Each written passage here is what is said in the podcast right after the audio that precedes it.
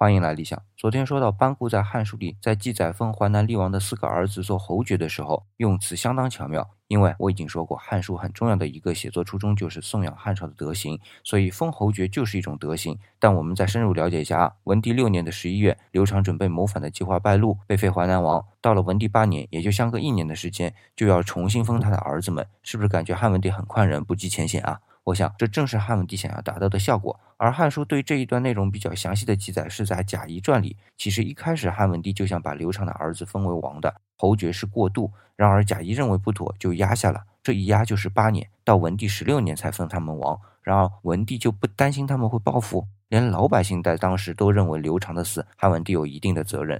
但是宽仁也好。担心报复也罢，对于汉文帝来说，维护中央对于天下的统治才是最重要的。封侯爵这个安排，至少可以告诉天下，汉朝就是我们刘家的，刘家还是团结的。